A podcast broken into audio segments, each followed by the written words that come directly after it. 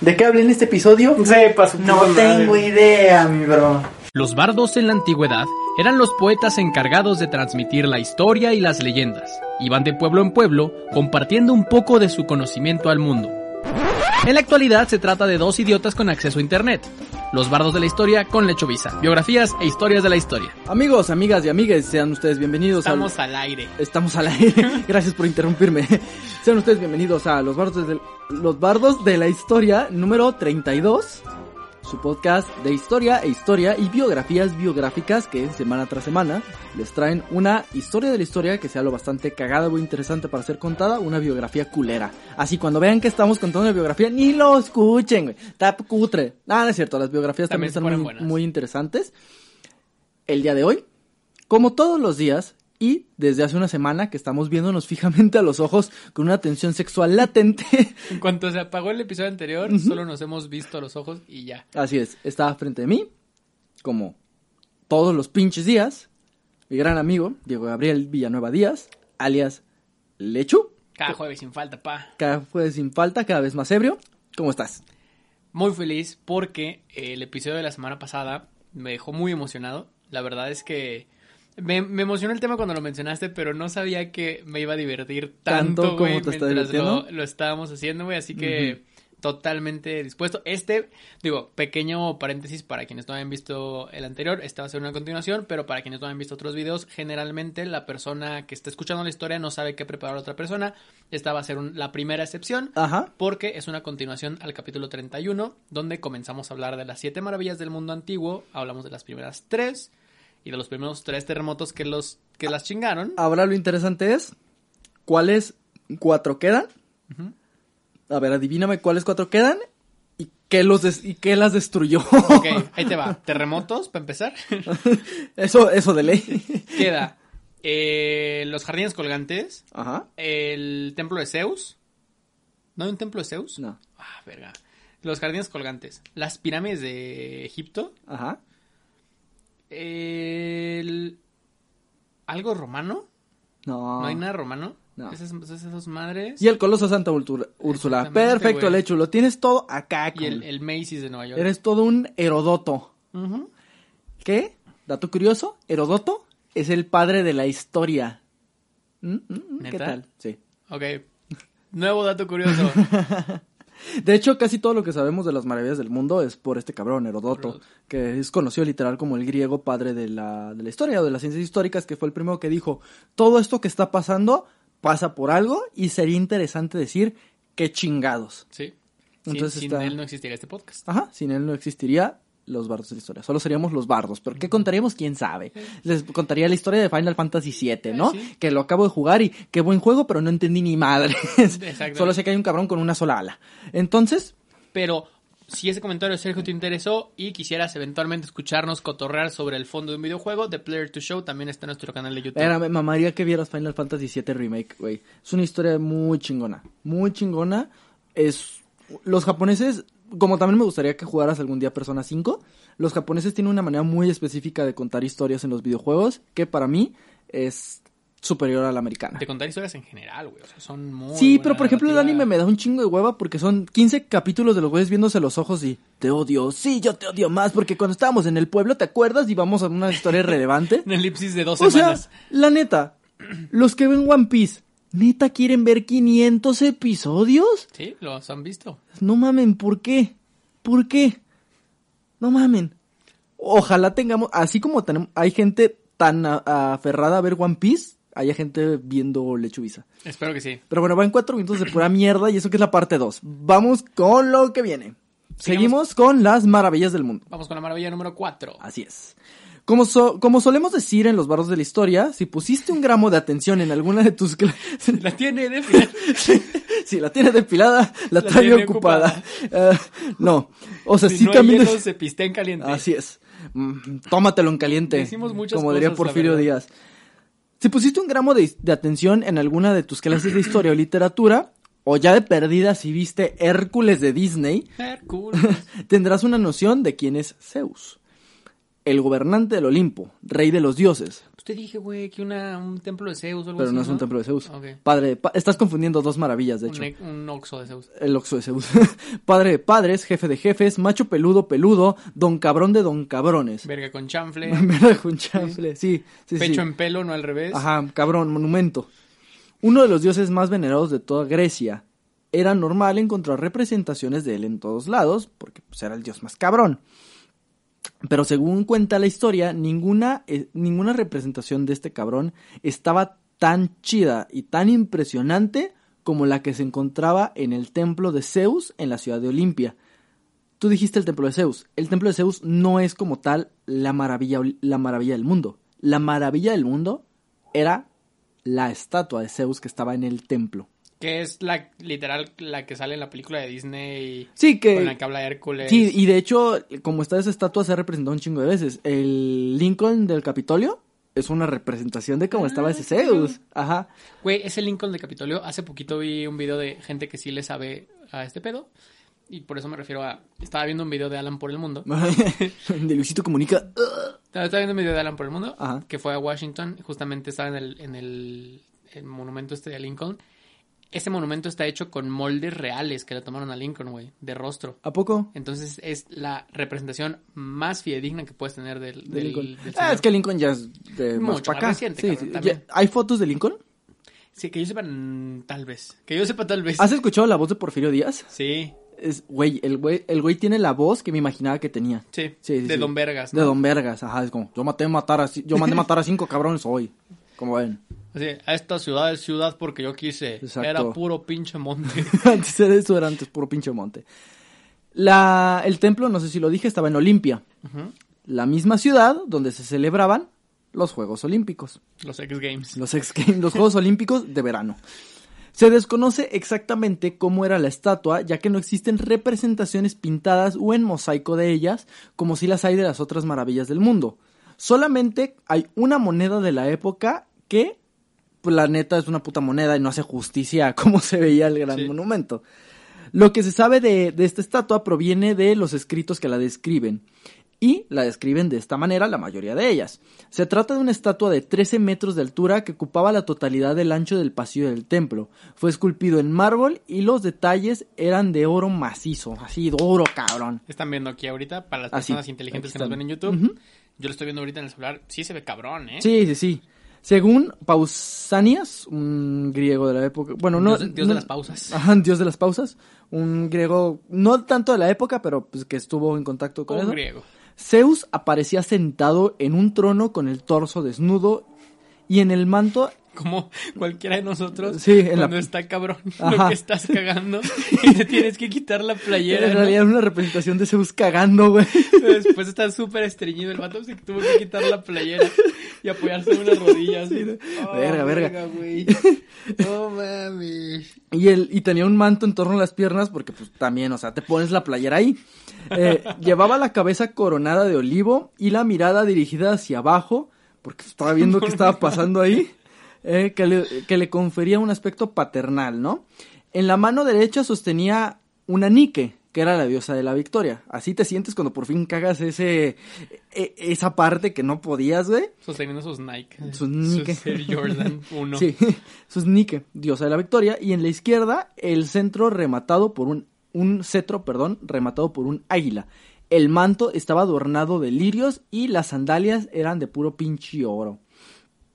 Pues es que es como, güey, es el dios más cabrón. Hay que mamarnos con lo que le vamos a poner en cuanto al lujo, Claro, claro. todo, todo. Claro, claro, digo, y eran los griegos, o sea, una de las Simón. civilizaciones más mamonas de la historia. El trono era en sí mismo una obra de arte. Estaba hecho a base de marfil, ébano, oro y piedras preciosas. El respaldo, los brazos, los pies y los travesaños entre ellas iban labrados y decorados con relieves posteriormente copiados y reproducidos por separado. Se sabe que fue elaborada por Fidias, famoso escultor griego, quien utilizaba la técnica de crisofela... Ay, criso elefantín. ¿Cuántas veces los güeyes de, de Canal 11 y de, de 1 TV, cuando... No, de 1 TV, no, de Canal 11, de C7, cuando están haciendo de los antiguos griegos, no se trababan diciendo el, el escultor griego que utilizaba la técnica de criso... Ay, Ay, cabrón. No, pues el chiste, el chiste es hablar con hueva, güey. Sí, Eso porque puedes lento. pronunciarlo. Crisho elefantina. En esa época, en los Olimpias, había un arquitecto conocido como Crescio Fanterero. ¿Te acuerdas Esta cuando está. hicimos un, un que, que estábamos bien en contra de hacer un puto video para filosofía y dijimos lo vamos a hacer el video más aburrido de la historia? Que grabamos la voz y la alargamos, La fuimos más lenta. la pusimos lenta, entonces Era un- parecían nosotros borrachos, o Era sea, un video sobre Nietzsche. era este podcast, eran nosotros borrachos Era hablando. este podcast. Así. Entonces Nietzsche Ese, decidió... sa- ese salón de tercero de prepa sí. vio el génesis de los bardos de la Así historia. es. güey. Entonces era este cabrón, volviendo al tema, usaba la crisoelefantina, que consiste en, cincel- en cincelar el... Suena a poder Pokémon. Sí, no mames. que se que consigan que le salgan plumas así. del- Consi- con- consistía en cincelar el marfil y añadir por encima oro, representando la carne y las vestiduras del personaje. Según yo, la carne y el oro era el oro. La carne era el oro. Así, cállate. La carne y las vestiduras del personaje era el oro. Se dice que durante el periodo en el que Grecia estaba dominada por Roma, el emperador Calígula vio la estatua y dijo, está perra. Pero ¿sabes cómo se vería más perra? Si le cortamos la cabeza y ponemos la mía en su lugar. A huevo. Porque Calígula era un pinche ego, ego- ególatra, egocéntrico, ego, ego, egoísta. Por lo que ordenó llevar la estatua a Roma para precisamente ponerle, un, ponerle una, una representación de su pinche cabeza, güey. Sin embargo, jamás lograría su cometido, ya que sería asesinado antes de que se pudiera realizar el traslado. También, eh, dato curioso, se dice, se dice que cuando los soldados romanos entraron al templo, escucharon un no, no se pasen de verga. Deja ahí. Eh, eh, como el cantador de perro, eh, eh, eh, cabrón, Esa mano. esa mano, eh, no mamen. Y salieron corriendo. Lo cierto es que mataron a Calígula y la estatua se quedó ahí. Justo estoy viendo la representación más fidedigna de, de la estatua. Ajá. ¿Tenemos? La de, la de, La de Disney. La de, sí, sí es parecida a la de, o sea, la de Hércules es una versión caricaturizada, pero está basada en esa. Para que se den una idea. Ajá. Hay una representación muy chingona para los que jugaron Assassin's Creed Odyssey. Algo que tienen los Assa- Assassin's Creed, si no les han dado una oportunidad en tiempos recientes, es que probablemente los güeyes son los mejores historiadores que tenemos. Sí. Los güeyes hacen representaciones cabroncísimas de las ciudades. Ponle que no de todo, pero de los puntos más importantes los hacen con una exactitud histórica tan cabrona que dices, güey, es Assassin's Creed y es Ubisoft. ¿Por qué está tan chingón esto? Assassin's Creed neta se ha documentado muy, muy cabrón desde siempre. O sea, desde su primera edición traen a académicos cabroncísimos del planeta, güey, apoyándoles justo en esa parte. Pero últimamente se han mamado más. Por ejemplo, en Odyssey, que también representan, no sé, Francia o representan Egipto. No, en, en Odyssey no representan Francia. En el nuevo, en el Baja- Valhalla, que es de vikingos, representan Francia. Y literal, al grado de que está una puerta de una, co- una puerta famosa que hay en Francia. No tengo ni puta idea. O sea, el chiste es que esa puerta en el juego sale brillosa. Y entonces la gente decía, güey, pero esa puerta todavía está, pero no es brillosa. Y decía, es que en ese punto de la historia específica estaba brillosa. No mames. Sí, sí, sí. Y está documentado. Entonces, eso está bien chingón. Creo que la mayoría de las maravillas del mundo salen en, en algún juego de Assassin's Creed. Eso está bien De chingón. que, de que en el juego hay muchas Ajá. moscas y estos güeyes de que está documentado que ese día se cagó un cabrón en la calle. Sí, tal cual, güey. Se tiene la creencia que la estatua permaneció intacta hasta el siglo V, cuando fue trasladada a Constantinopla. ¿Toda Por- la estatua? Sí, sí, sí, toda la estatua. ¿Cómo? Bueno, pues quién sabe. Por Teodosio. Yo me la pelé para traerme en Ciudad de México un escritorio, güey. Ay, bueno, tenemos un cabrón que movió el edificio de teléfonos de México, güey. Sigue ahí recargado. Y sigue ahí el no cabrón empujando porque si lo quitan se regresa. Bendito Matute Remos. Es más, estoy poniendo una imagen de Matute Remos, nomás porque Otra maravilla del Otra mundo. maravilla del mundo, güey. Algún día contaré la historia de Matute Remus. Dios te bendiga, gran puente. Eh, fue, fue ordenado que la estatua se moviera de Constantinopla por Teodosio, Teodo, Teodosio II, la venganza de Teodosio, emperador del Imperio Romano de Oriente, donde sería destruida por un ince- incendio causada por los fanáticos de... Verga, soy un pendejo, no había notado eso, pero... Iba a decir por los fanáticos de Cristiano. ¿Sabes por qué? Porque mi chiste original era causada por fanáticos cristianos y había puesto en el guion, quiero que leas que literal puse un siu, güey. Siu. Causada por cristianos, siu. Siu. Aunque también se piensa que pudo haberse ah, que pudo haber sido destruida por Un terremoto. un terremoto. Me gusta más la anécdota de que lo tiraron los fanáticos Sí, de Cristiano y en su lugar Es pusieron que una figura del ídolo de Madeira. Es que también ten en cuenta que el Imperio Romano llegó un momento en el que dijeron, religión, ¿qué es eso? Y, la, y, a- y se volvieron católicos. Y algo que es muy característico de la religión católica es no permitir que nadie más crea otra cosa. Exactamente. Entonces hicieron mierda los templos, entonces también se cree que, que fanáticos cristianos ¡uh! fueron y destruyeron la imagen de Zeus porque era un dios pagano. Si algo les mama es el monopolio de la fe. Así es, el monopolio de la fe. Y más a lo... Si a alguien le debemos que ahorita tu abuela le sigue rezando a los santos, es por los romanos, la neta. Los romanos fueron los que dijeron, esta chingadera va a dominar el mundo.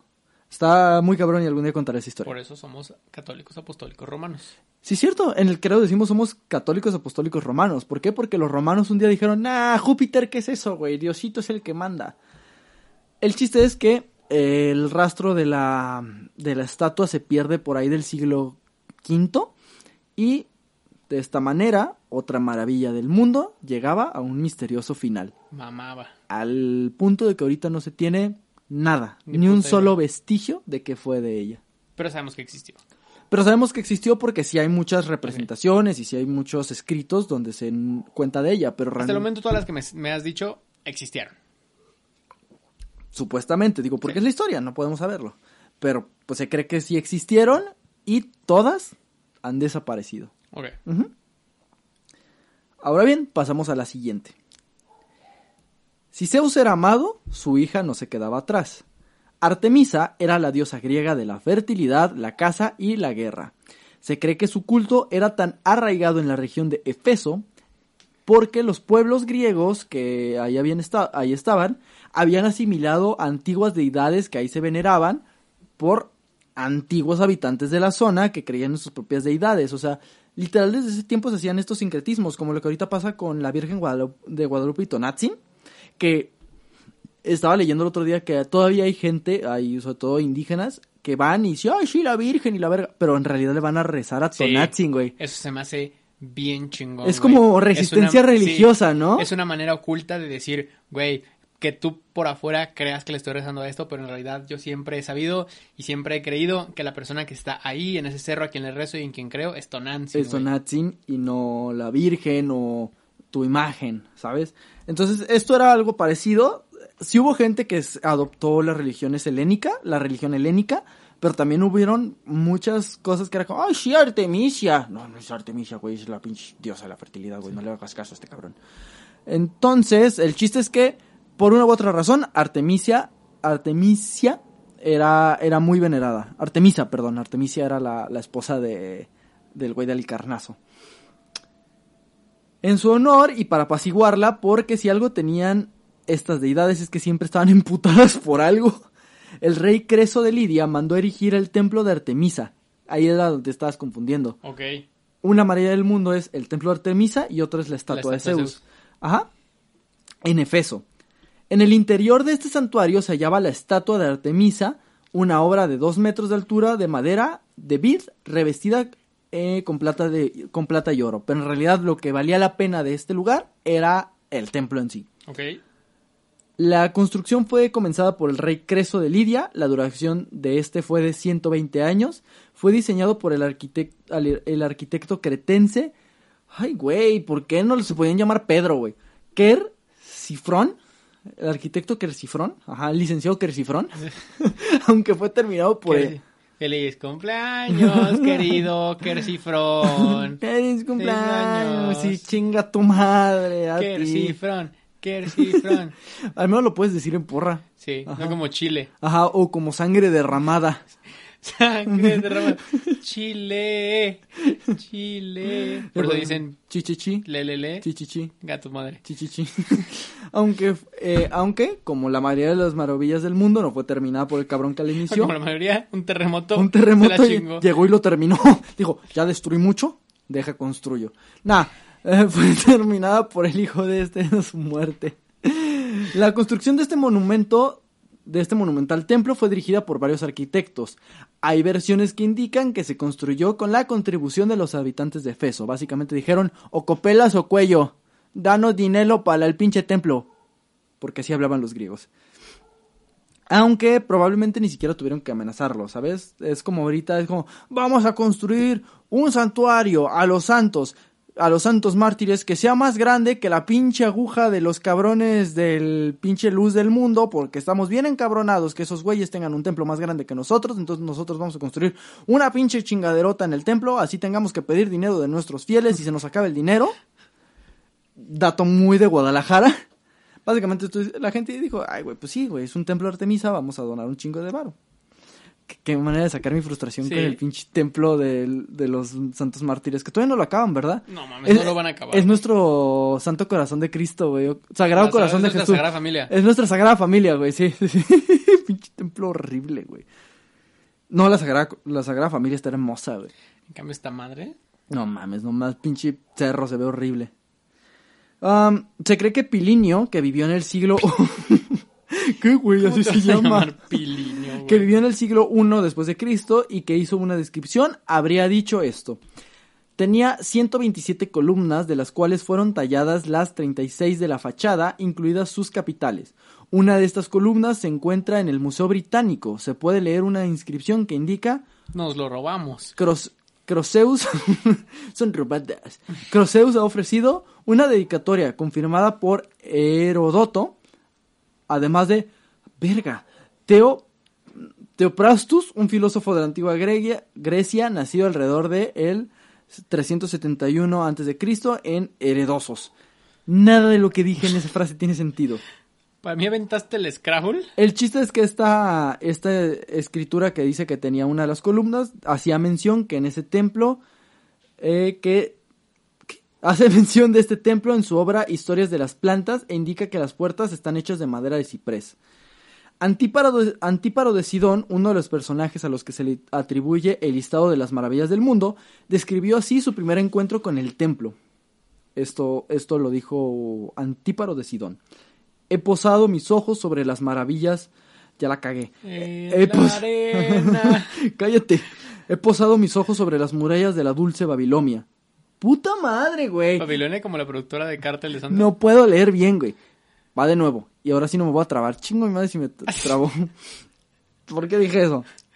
He posado mis ojos sobre la muralla de la dulce Babilonia, la estatua de Zeus en los Alfeos, los jardines colgantes, el coloso del sol, la enorme obra de las altas pirámides y la vasta tumba de Mausolo.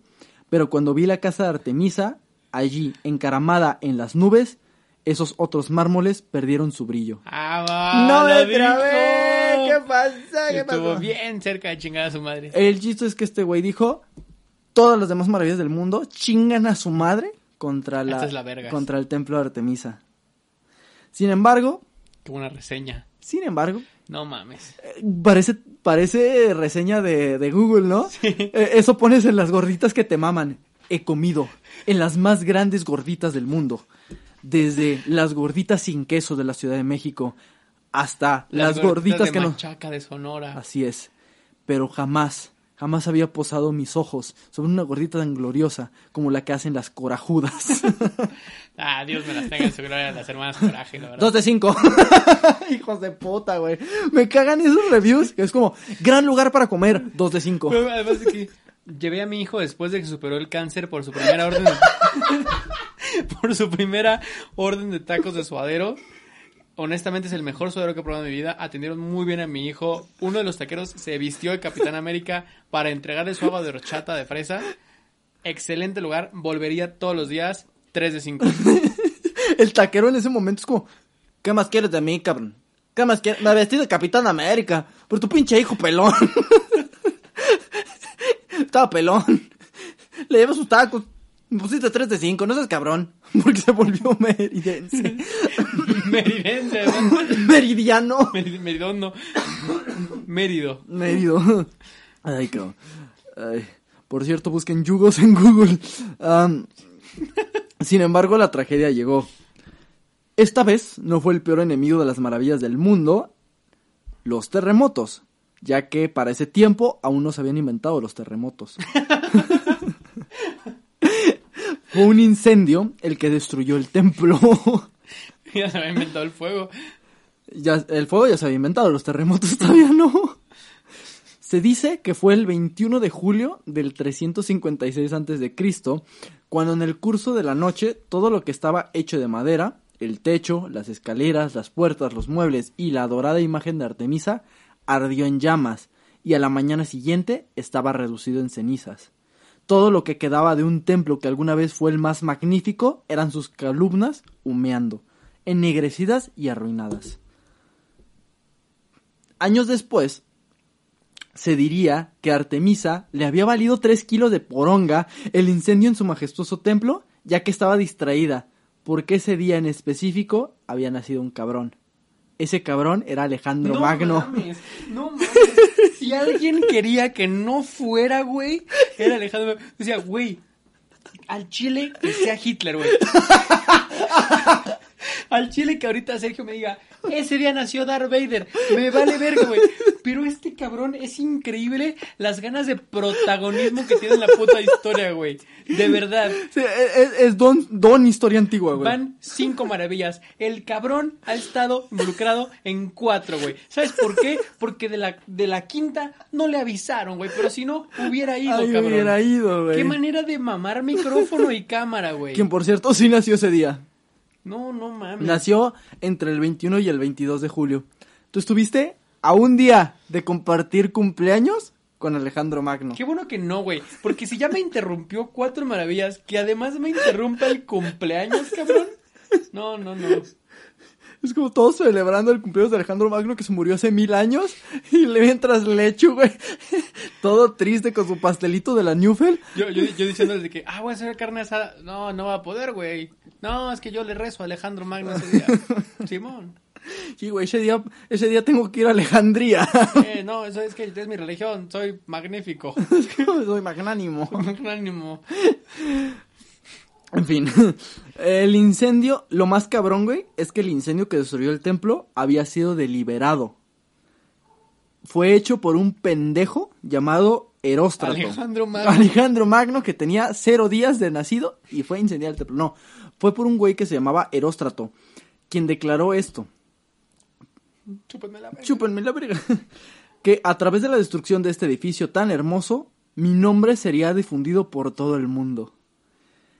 El güey fue torturado y asesinado. Además, güey, eso está bien cabrón. El güey literal dijo, si yo, si yo me, si yo me meo en algo tan magnífico y hermoso, mi nombre va a pasar a la historia. Pero entonces los griegos dijeron, ah, con que quieres pasar a la historia, además de que te cortamos los huevos y te crucificamos, se le condenó a algo llamado la condena de la memoria. Por lo que cualquier persona que mencionara su nombre era condenada a muerte. Cualquier persona que escribiera su nombre era condenada a muerte. Si decías algo relacionado con ese cabrón, ¿sabes Hay qué? tabla. Ahí tabla. La condena de la memoria. Güey, está bien cabrón. Los, los, los griegos llevaban la ley del hielo al extremo. Verga. Jamás termines con un griego, güey. Pero no funcionaría porque, como acaban de darse cuenta, yo mencioné su nombre. sí. Y ningún griego ha venido a madrearse a Sergio. Y de hecho, hay un nombre muy específico del historiador. Fue un historiador, creo que romano o, griego, que dijo su nombre. La neta, no puse su nombre, me valió verga. Pero, eh, pues sí, fue un pendejo que dijo: Se llamaba Heróstrato. Dije el nombre. Y por eso sabemos el nombre de ese güey. He- He visto muchos videos sobre las maravillas del mundo donde los mamones dicen, pero no diré su nombre para no darle notoriedad. Cabrón, se murió hace dos mil años, güey. No seas cabrón. Güey, no debe ser un pedo para los romanos que, no sé, pues están en los tacos, güey. Y Para empezar, dirían ¿Qué hacen ahí, que no? es un taco.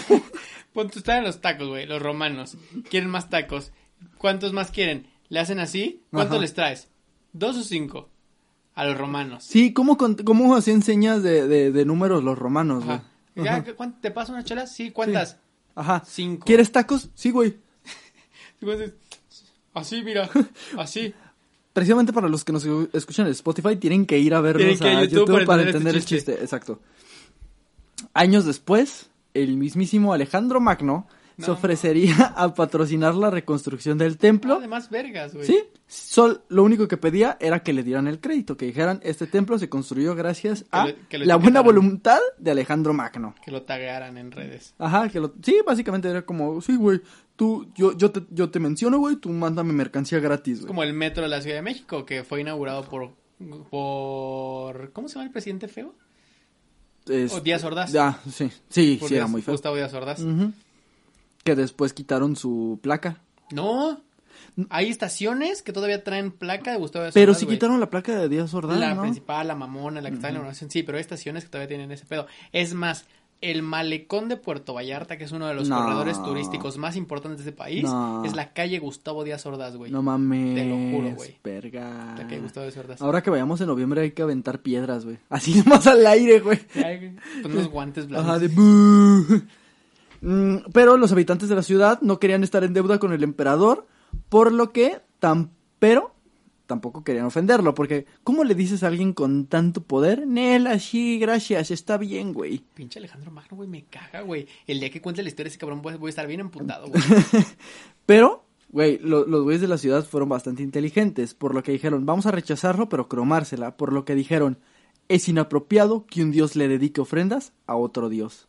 ah, perros. Y Alejandro, Alejandro Magno dijo, sí es cierto, güey, y se fue. Excelentemente bajado ese balón. Ujú.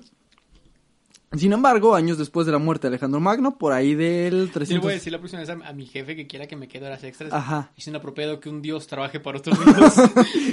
Tienes razón y te despide.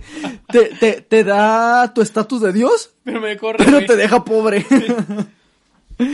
Eh, sin embargo, años después de la muerte de Alejandro Magno, por ahí del 323 a.C., el templo fue reconstruido y llenado de obras de arte de todo el mundo griego, ya en este tiempo de los romanos.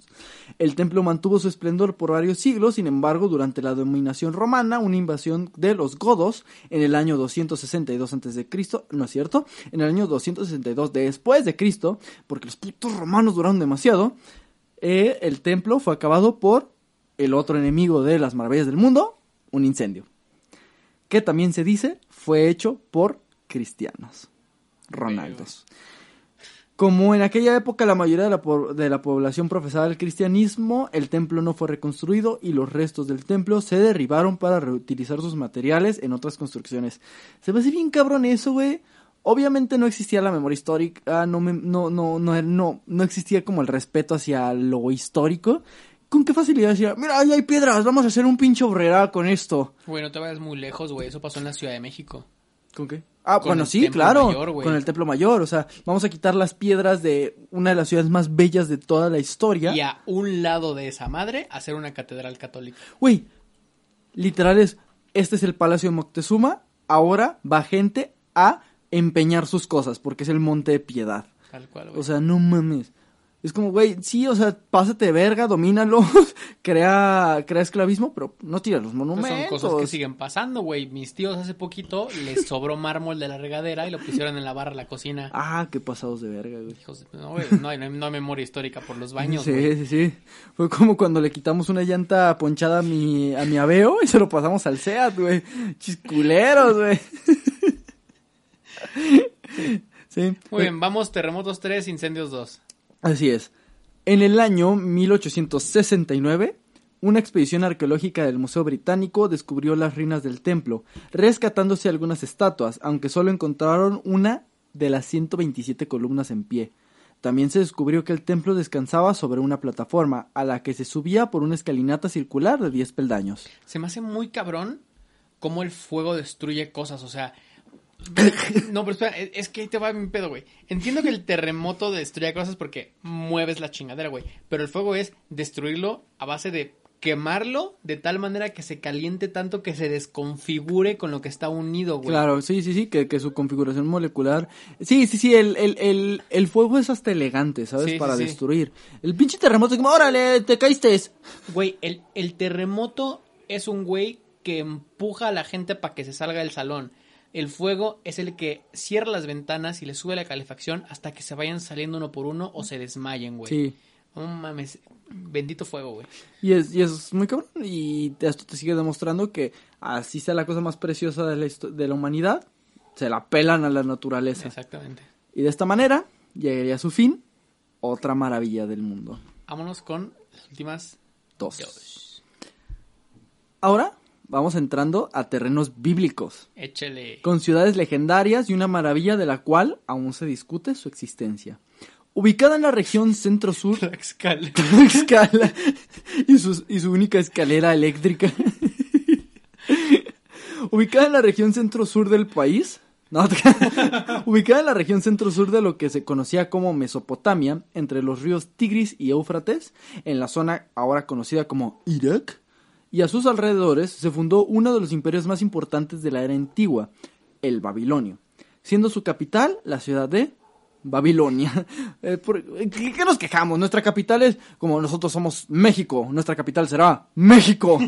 La Ciudad de, de México, México. y lo que lo rodea es el Estado, Estado de, México. Sí. Todos los demás son los estados del Estado de México. Exactamente. Ay, aquí hay un mar enorme que se llama el Golfo de México.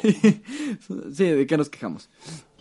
Babilonia, a unos 80 kilómetros al sur de la moderna Bagdad, en Irak, era una ciudad antigua con un asentamiento que se remota al tercer milenio antes de Cristo. El periodo más grande de la historia de la ciudad fue en el, fue en el siglo VI antes de Cristo. Además, durante- para quienes ya hayan tenido sus clases de historia universal, Mesopotamia es. Ahí empezó este pedo. O sea. Está muy cabrón porque generalmente cuando nos empiezan a contar la historia universal, empiezan por Mesopotamia. Sí. Y algo que me caga y que reafirmé leyendo esto es lo poquito que nos hablan de, de, de civilizaciones antiguas. Estoy seguro que ninguna clase de historia de los seis años de, de, de primaria, cua- cuatro de secundaria porque estaba pendejo, Y cinco y media de preparatoria. me hablaron de Alejandro Magno, por ejemplo. Así que en mis 21 años de, educa- de educación básica, jamás me hablaron de Alejandro Magno. ¡Qué verga! Qué puta falta de respeto. El cabrón dominó todo el puto mundo antiguo y el pinche profe Eustaquio, no, el profe Indalecio, ¿te acuerdas que era el profe Indalecio? El profe Indalecio que decía, de esta manera vamos a entender que los mesopotamios pues, tuvieron grandes avances, como darse cuenta que tierra y agua, lodo. Avancemos con egipcios. Mucho calor, mucha arena. Igual a Avancemos- pirámides. Exactamente. Ahora, siguiente capítulo. La Revolución Francesa. ¿Qué, qué pasó en medio, profe? Siguiente Nada, capítulo. no pasó nada. Siguiente capítulo, Guerra Fría. Siguiente capítulo, el PRI. Vayan a votar por el PRI. profe, no mami, ya no son los 70. ¿Cómo que no? Ya debí de haberme retirado. No seas cabrón. Ay, profe, lo queremos mucho al profe. Hace mucho que no mencionamos al profe Indalecio. Dios me lo tenga en santa Dios gloria. lo tenga en su santa gloria. Pero es que este está muy cabrón ese pedo, güey. ¿Por qué no nos hablan de estas culturas? ¿Por qué no? Literal, todo un año completo de, de historia universal podría ser de estas culturas. Es lo que hemos dicho varias veces, güey. Me caga que los años de historia universal o historia de México repitan cosas, güey. Sí, ¿qué Es pedo como, con eso? En, en primaria me explicaron seis veces la independencia. En secundaria me explicaron cuatro veces la independencia. y en prepa me explicaron cinco veces la independencia. Güey, ¿por qué no? Vamos por partes, güey. Primero secundaria me explicas un Como diría el descuartizador. Primero secundaria me explicas un lapso, segundo el siguiente, etcétera. ¿Para qué? Para que en, en el quinto año de prepa yo ya esté evaluando el mundo actual. Pero es que además, o sea, te si te lo cuentan como chismecito, está, Está bien perro, interesante. güey. O sea, Está porque, perro. güey, simplemente en Babilonia podemos ver, mu- en Mesopotamia podemos ver el origen de los dioses, de la imagen de un dios.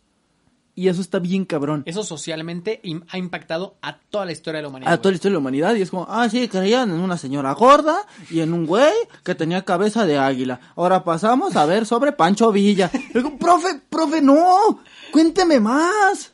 Se no, no puedo porque luego viene el secretario de la SEP y me corta los huevos. Así que si tú estás escuchando este podcast, lo que quiero, generalmente pido que lo compartan. No. Esta semana lo que quiero es ver el hashtag justicia por Mesopotamia. Justicia por Mesopotamia. Justicia por Mesopotamia es lo que vamos a pedir todas las personas que escuchan este podcast, ¿ok? Hashtag justicia por Mesopotamia, etiquetas a la chubiza y te vamos a dar retweet y like y te vamos a, a todo lo Besar quieras, los ¿ves? pies. Exactamente. Justicia por Mesopotamia. Bien, volviendo al tema.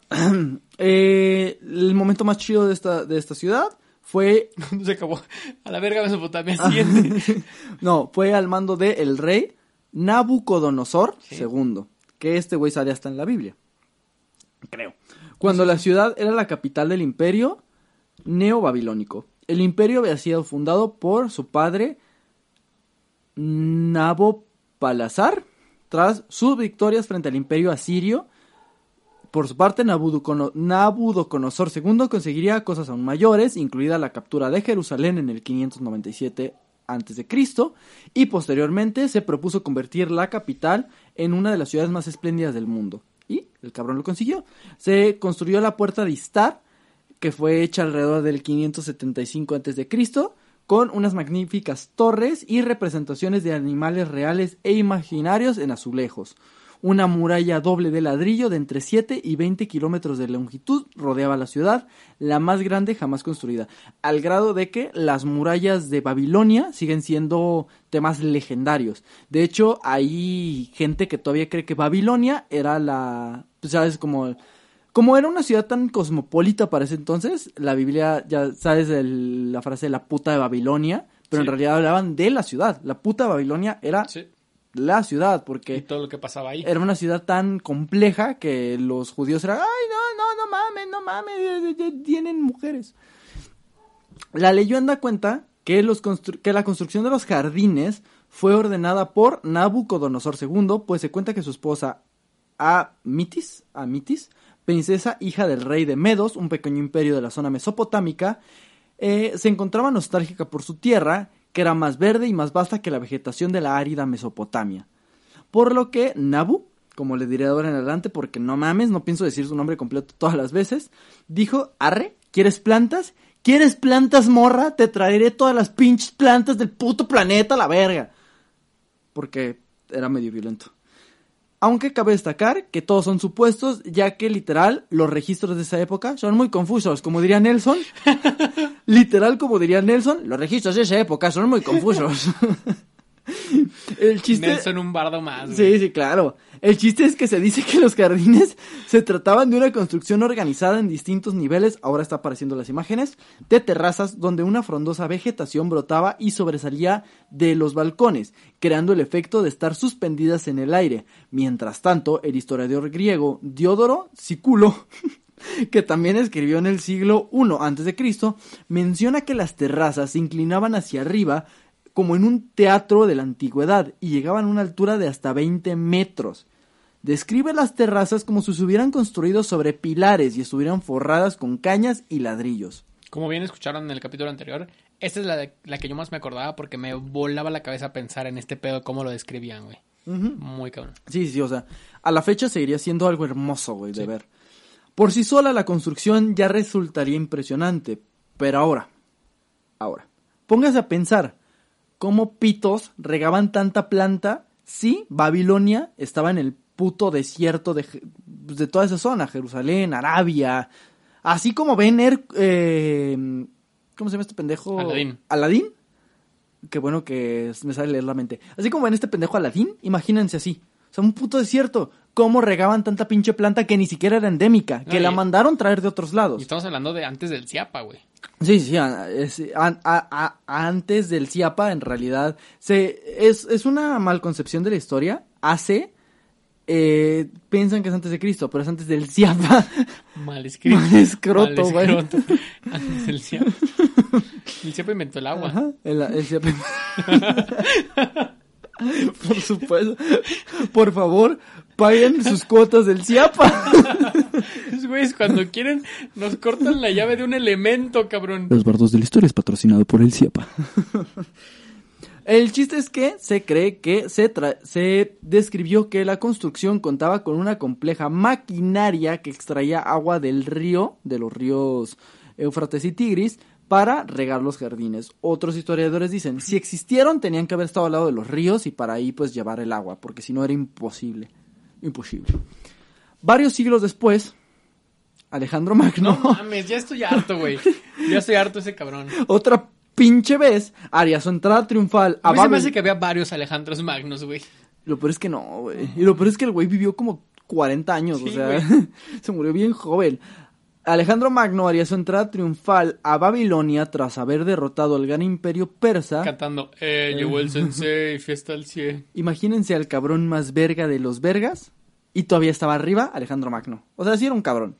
Sí era un cabrón. El chiste es que este güey encontraría, supuestamente, los jardines abandonados y carentes de su brillo que había maravillado a otros en la antigüedad. Hasta la fecha hay muchas dudas sobre la existencia de los jardines, ya que no se han encontrado excavaciones contundentes sobre esta construcción o registros de la época que sean concluyentes. Lo que existe son descripciones hechas por historiadores que vivieron años después del esplendor de la ciudad. Pero, güey, está cabrón descartar la existencia cuando neta su leyenda sigue hasta nuestros días y los jardines colgantes de Babilonia siguen siendo, güey. Güey, si topas, güey, los jardines de Babilonia, güey. Yo, yo los fui a visitar el otro día con, con Maffer, güey. Babilonia quedaría en ruinas y su historia quedaría reducida a leyendas. Miles de conquistadores, bueno, no miles, pues cientos, de conquistadores pasarían por sus murallas y edificios destruidos, algunos ajenos del esplendor que llegó a tener la ciudad. Tan cabrones como este pedo de Babilonia que en el 2003, durante la guerra de Irak, los estadounidenses establecieron un campamento militar en las ruinas de Babilonia.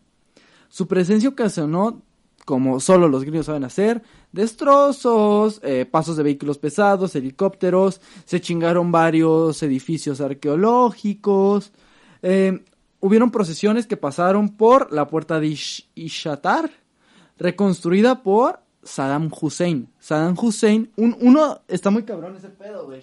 Saddam Hussein, uno de como sus proyectos de, de, orgullo nacional, fue reconstruir muchas edificaciones de Babilonia. Verga, güey. El chiste es que ahora es un cementerio de vehículos, de zanjas, de grafitis, contaminación, etcétera además los pinches gringos destruyeron... Los gringos y también el gobierno de Saddam Hussein y la guerra de Irak destruyó muchísimas de las ruinas de esa zona, güey. Está muy cabrón. Además, varios artefactos encontrados en la ciudad fueron sustraídos y vendidos en páginas de subastas como eBay. No mames. ¿Qué pedo? Es, es cuando digo la humanidad es una mamada, güey. Y así acabaría Babilonia y por ende los jardines colgantes. ¿Qué tal? Y, lo que dices, güey, o sea... Bien triste, güey. No, lo que dices, qué puto coraje, güey, que no se le tenga, o que no se le tuviera en ese momento el poquito respeto a la historia, güey, y la neta todavía muchas veces no se lo tiene, güey. Les valió verga. A mí lo que me va a emputar es que la última maravilla que me vas a contar también tenga que ver con Alejandro Magno, güey. Más o menos. Ahí va, la última maravilla del mundo. Vámonos. Parece mentira que todo este viaje nos ha traído hasta acá. Si han prestado atención, esta lista ha contado de adelante para atrás, de la edificación más próxima a la más antigua. Lo más sorprendente de todo es que de las siete, esta última que les contaré es la ganadora indiscutible de este Last Man Standing de la historia. Ni el tiempo, ni el tiempo, los incendios, inundaciones, conquistadores, religiones, terremotos o el olvido mismo han podido con ella. Pues se trata de la única maravilla del mundo que sigue en pie. Y se mantuvo, se mantuvo estoica ante los embates interminables de la marea del tiempo. Digo, perdón, de la marea del tiempo. Para llegar a ver a las chivas del 2007 ganar de la mano del pelado Almeida y la posterior caída en desgracia del imperio Chiva. Perdón, no me pude contener. Ah, yo vi esa final, estoy de acuerdo. Está cabrón, güey. No mames. Todo comenzó hacia el año 2700 a 2750 antes de Cristo. Su puta madre. Cuando a principios de la dinastía 3, lo, las mastabas, la edificación funeraria, funeraria del antiguo Egipto con forma tronco piramidal, de base rectangular y que llegaban a tener casi 20 metros de altura, se transformaron en pirámides. Primero escalonadas, es decir, con, varios, con varias gradas y terrazas, simulando una enorme escalera que llegaba hasta el cielo y posteriormente a tal cual pinches triangulotes a la verga. Ahora bien, transcurría el año 2750 antes de Cristo. El arquitecto al mando de esta mágica construcción fue Imhotep, que realizó la construcción con el fin de simbolizar la ascensión del fallecido faraón hacia los cielos. Pero sería hasta la dinastía cuarta, alrededor del 2570 a.C., cuando un güey por fin dijo, me voy a mamar macizo. Este fue el, emperador Keops. Yo. Keo- Keops. Quien, de manera resumida, quería tener una tumba digna de un semidios. Sí. Se trató de la primera pirámide construida en Giza, que está muy cerca de lo que ahorita es la ciudad del Cairo. A mí se me hace muy cabrón eso, güey, que yo pensé que las pirámides estaban en el medio del No, no, desierto. no, no, literal. Es, es como ir a, a la arena BFG, ¿no? Aquí en Guadalajara. Sí, sí, sí, o sea, literal está el Cairo y luego luego está la- las pirámides. Se dice que el arquitecto de la pirámide fue eh, im- verga, eh, Emi No, si los griegos están difíciles. Emi I, en mi uno. ajá, quien diseñó y supervisó la construcción. Herodoto, el historiador griego, dice eh, todo esto fue, obviamente el güey fue muchísimos miles de años después, pero esto se lo relataron sacerdotes egipcios que le dijeron que la construcción de la gran pirámide, de Keops tardó 20 años. La pirámide en su esplendor se erigió con un 230 metros de base cuadrada y una altura de 146 metros de altura, los cuales, por cierto, ahorita ya perdió 9 metros, lo cual es nada, teniendo en cuenta lo que le pasó a las otras maravillas Sí. del mundo. Fue construida con unos 2.3 millones de bloques de piedra, cuyo peso medio es de 2 toneladas, cada puto bloque. Cada uno cargado por un esclavo, güey. Curioso que lo mencionas, amigo. Ahorita vamos a eso. Aunque hay algunos de ellos, de estos bloques, que llegan a pesar hasta 70 toneladas. No mames. Originalmente Es un estaba cabrón, es cargar un cabrón. Mm, varias veces. es cargar un cabrón varias, veces. veces, sí. Originalmente las- la pirámide estaba recubierta por unos 2000, mm, perdón, unos 27 mil bloques de piedra caliza blanca, los cuales decían que literal volteabas a ver, ¡ah, verga, mis ojos! Que brillaba bien cabrón, güey, que brillaba precioso, porque la piedra caliza era como Sí. blanca, entonces Reflejaba todo el reflejaba todo el sol. Y si hay, hay algo en Egipto, es un Sí. potero de sol, de arena. Ajá. De hecho, mantuvo este aspecto hasta principios del siglo IV, cuando un terremoto desprendió Ay, parte... qué bueno que un terremoto. Pensé que ibas a decir Alejandro Ay, sí, Magno. Alejandro Magno, él a puño limpio, de que nadie brilla más que yo, culeros, y se fue bloque por bloque quitándolo. Y lo logró. Y lo logró el hijo de la chingada. No, no, no, un terremoto A esta desprendió... altura ya no me sorprendería de Alejandro Magno que hiciera eso, güey. Que mira, vamos quitando de cualquier cosa. Alejandro Magno vio, esta, vio estas pirámides. ¿Por qué? Porque el cabrón conquistó Egipto. ¿Ok? ¿Ok? Alejandro Magno tuvo que ver con esto también. El, el chiste es que se cayó con este terremoto la piedra caliza y posteriormente los benditos turcos otomanos utilizaron dicho revestimiento para construir varias edificaciones en el Cairo, porque después de los persas, Alejandro Magno, los griegos y los romanos, llegaron los persas a darle en su pinche madre a todos. Como ya se habrán dado cuenta, porque los pinches persas y... No, perdón, los turcos. Los turcos otomanos que luego conquistaron todo y luego fue como... Vamos a tomar Tierra Santa, que es lo peor que pueda pasar. Eh, no creo que este pedo dure más de 100 años. Exacto. El chiste es que además dentro, con, dentro la pirámide contaba con un sarcófago de granito rojo en donde reposaron los, los, no, el cuerpo, el cuerpo embalsamado del faraón Keops. 10.481 metros de largo por 5.235 metros de ancho y, 500 y 5.858 de alto. Todo apunta que este fue depositado en el interior de la llamada Cámara del Rey, Cámara del Rey durante su construcción, ya que de otra forma no habría cabido por los estrechos túneles que conducen a esta cámara funeraria. Básicamente, primero pusieron el sarcófago y después construyeron encima. Ajá. Es como cuando no sabes cómo metieron ese sillón a tu casa, el sillón ya estaba ahí. sí, yo ya estaba ahí, güey. Construyeron alrededor. Ay, güey. Está muy cabrón ese pedo. Otro dato curioso es que la gran pirámide de Giza está perfectamente alineada junto a dos a sus dos grandes compañeras que se construyeron después, la de Kefren y la de Miserino, con los astros que forman el cinturón de la constelación de Orión, quien en la antigüedad asociaban con el dios Osiris, quien representaba el renacimiento después de la muerte. ¿Qué dices ahorita? Eh, Está cagado, güey. Hace cuatro mil años esos cabrones dijeron, vamos a construir una chingaderota que vaya a estar alineada con esas chingaderas que brillan. ¿Qué pedo? Ahora bien, algo que tú mencionabas en cuanto a la, a la construcción. Esta, La mano de obra. es- está muy cabrón porque de esta madre se han hecho un chingo de teorías, desde las más simples, como lo que dices de esclavos y cosas así, hasta cosas que tienen que ver con aliens. Aliens, como diría el Sí. pendejo de History History. Channel. De... Un historiador, perdón, el historiador Heredoto describe que se utilizó un supuesto sistema de maquinarias que se sirvieron de los trabajadores para subir los sillares del- de grada en grada.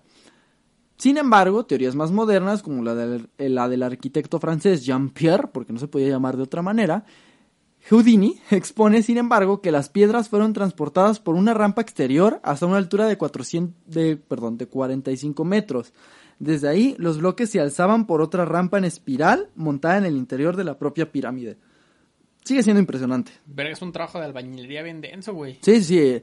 Si algo podemos decir los egipcios era que eran albañiles cabroncísimos. Nadie tiraba piropos a las morras como esos cabrones, güey.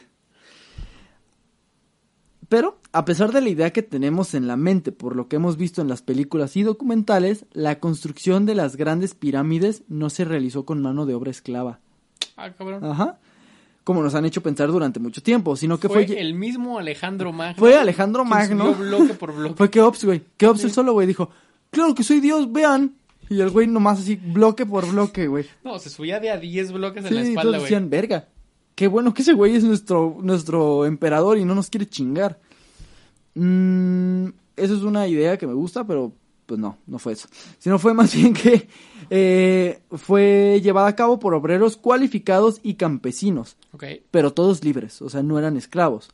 Al parecer, también se usó porque durante los periodos que no había mucho trabajo en el campo y ya se había recolectado la cosecha, pues muchos campesinos no tenían trabajo, por lo que, eh, eh, güey, ¿quieres ganar un, eh, puta, ¿quieres ganar un dinero chingón? ¿Ves esa chingaderota que estamos haciendo, güey? Ven, ayúdame a cargar una de estas madres. Verga. Está cabrón, Está pero cabrón, jalo. pero jalo, güey. Básicamente, o sea, era quieren ganar quieren ganar dinero, el emperador está haciendo algo bien mamón para cuando se muera, ¿quieren jalar? Mira, de eso a trabajar en el abastos. El vato a los Roosevelt, ¿no? Empleando a todos, ¿no? Sí, sí, sí, sí, sí. Y dices, bueno, le daba empleo a sus cabrones de su imperio. Si bien Alejandro Magno sí llegó a Egipto, yo personalmente no pude encontrar ninguna historia específica de él interactuando sobre la pirámide.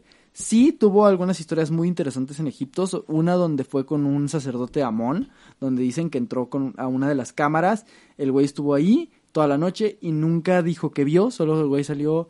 Cuenta la leyenda que el güey dijo si había vengado a su padre, que le preguntó al, al- al sacerdote, ya vengué a mi padre, o sea, ya maté a todos los cabrones que mandaron a matar a mi padre, y el sacerdote le dijo, Simón, güey, sí, sí, sí, está bien, güey. Está bien, van a ser 350. Ajá, y Alejandro Magno fue como, arre, arre, güey, y quédatelo de la propina. Simón. Pero, eh, se tienen registros, esto sí es mucha historia mucho más reciente para la historia universal, que uno de sus fans sí entró a la pirámide de Keops. Napoleón invadió Egipto en 1798 y deseó quedarse solo en la cámara del rey. Cuando salió estaba conmocionado. Al preguntarle, dijo que no tenía nada que comentar. Guardó siempre el secreto de lo que ocurrió dentro. Se quedó toda la noche en la cámara del rey.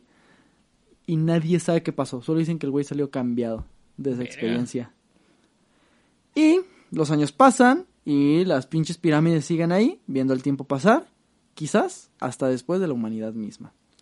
Y así llega la historia de la última maravilla del mundo, la única que todavía podemos ir a visitar.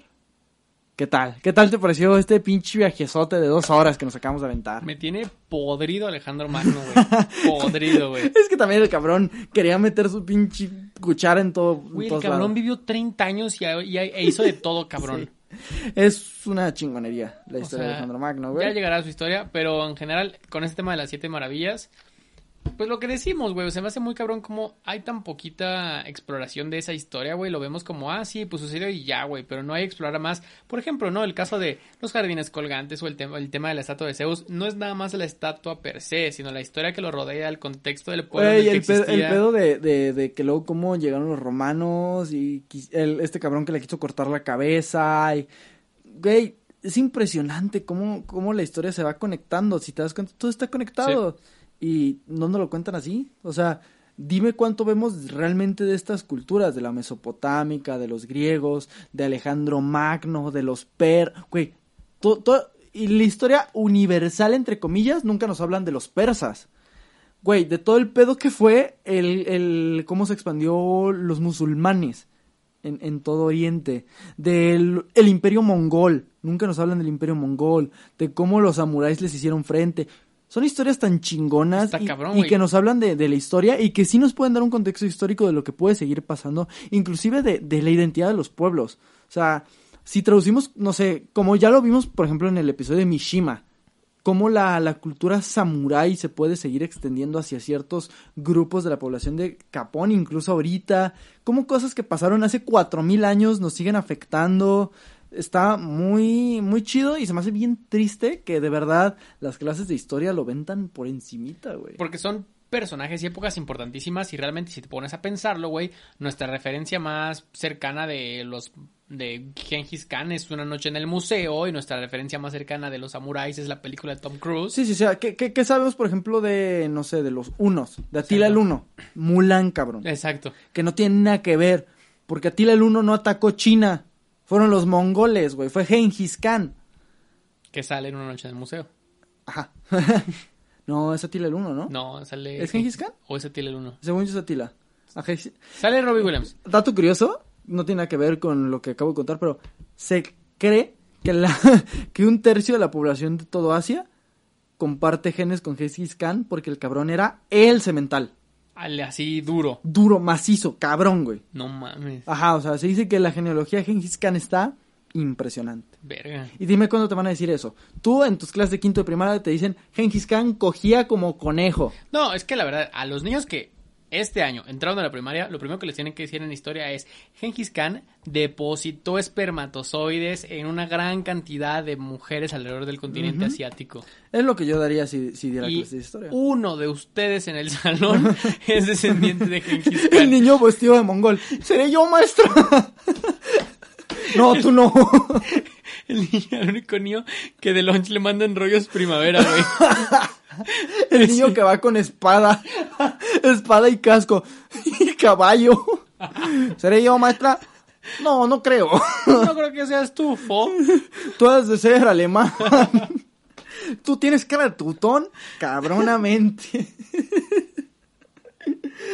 Pero sí, la verdad es que esta historia es muy apasionante. Esta, este periodo de la humanidad es parte muy importante de lo que formó la cultura occidental y se tiene muy olvidada, por lo cual quería contar un poco de las maravillas del mundo y también para, a mí me causa, a mí una de mis emociones favoritas, está muy cagado esto, es la nostalgia.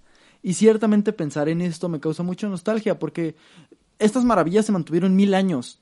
Tú y yo no podemos imaginarnos lo que es vivir mil años. No se puede. Claro, la relatividad del tiempo nos hace creer que 100 años es demasiado, güey. Cuando, no, o sea, el coloso de Rodas del episodio pasado duró 60 años, que es nada cabrón. Y aún así, seguimos hablando de él. Pero aún así, inevitablemente, van a dejar de hablarse de ellos, van a... Su, toda, todo rastro de estas maravillas van a ¿Y desaparecer qué va de a la pasar Tierra. pues, con nosotros, güey? ¿Y qué va a pasar con nosotros? Por eso, mientras todavía pueden, sigan a Lechubiza en redes sociales. El tiempo es tan finito, Que si no lo sigues hoy, te vas a morir. te vas a morir. Yo me encargo personalmente de eso.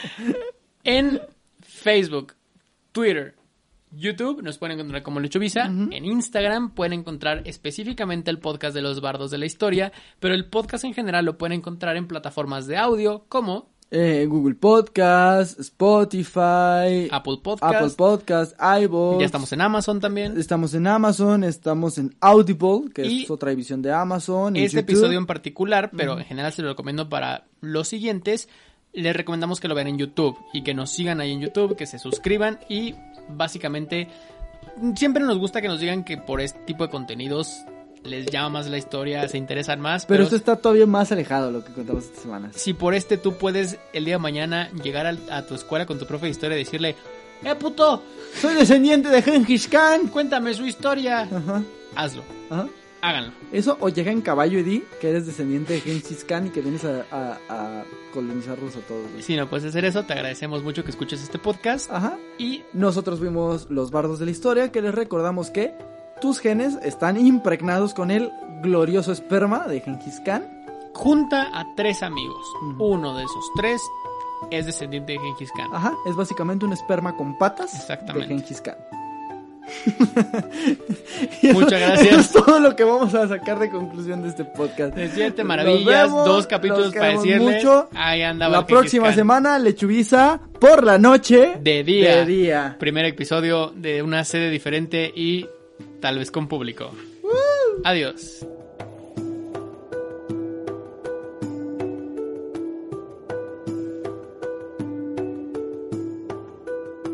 No se grabó. Nada. Ay, Dios mío.